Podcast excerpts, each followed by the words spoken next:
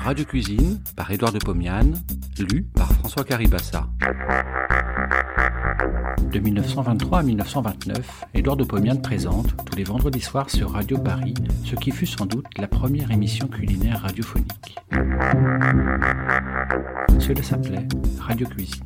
Près d'un siècle plus tard, nous donnons à réentendre ces quelques 200 chroniques qui firent la joie des auditeurs de l'époque.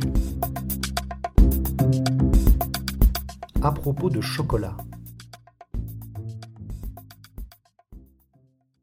Dans trois semaines, nous allons subir l'attaque brusquée du chocolat. Nous en recevrons, nous riposterons, nous en offrirons. C'est avec une joie infinie que nous mangerons les premiers bonbons de chocolat. Et nous continuerons ainsi pendant quinze jours, parce que les chocolatiers savent faire des mélanges si variés que leurs produits n'arrivent jamais à saturer nos papilles gustatives. Les avis des médecins sont très partagés au sujet du chocolat. Les confrères dyspeptiques le défendent à tout le monde. Ceux qui ont bon estomac sont plus cléments. Ils disent Essayez toujours, on verra bien après. Et ils ont raison. Si le chocolat était mauvais, il y a longtemps qu'il aurait perdu sa vogue. Le chocolat fut importé en Europe vers le XVIe siècle. Nous le devons à la conquête du Mexique par Fernand Cortés.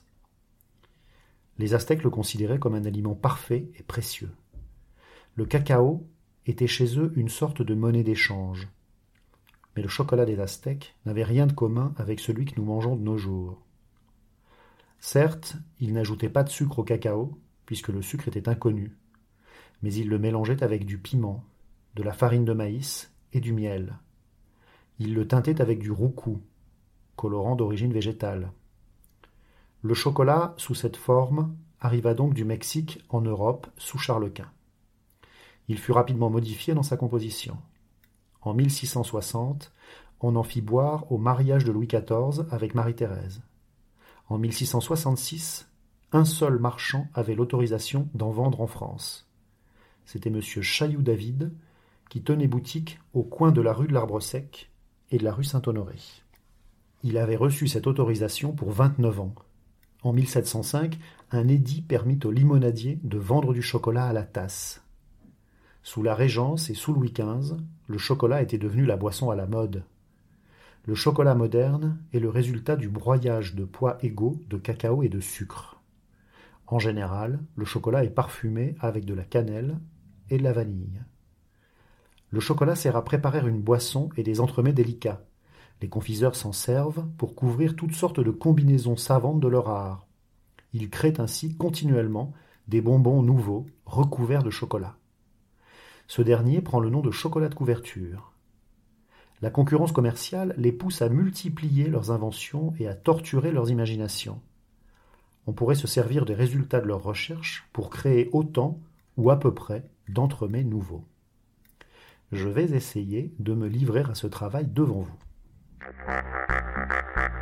Mousse au chocolat. Pour six personnes, je prends chocolat 6 grosses tablettes, sucre en poudre 6 cuillères à café, œufs 6, crème épaisse 150 g. Je casse les œufs. Je reçois les jaunes dans une terrine et les blancs dans une autre. Je fais ce travail très soigneusement. Il m'indiffère d'avoir les jaunes mélangés de traces de blanc. Par contre, je veux avoir des blancs absolument indemnes de jaune, car la présence de jaune empêche les blancs d'être battus en neige. J'ajoute le sucre en poudre dans les jaunes. Je mélange au fouet de façon à obtenir une masse blanchâtre. J'y adjoins la crème épaisse. Je mélange au fouet. Ceci étant fait, je casse les tablettes en morceaux. Je les pose dans une casserole. J'ajoute trois cuillères à soupe d'eau. Je chauffe à petit feu et mélange continuellement à la spatule de bois.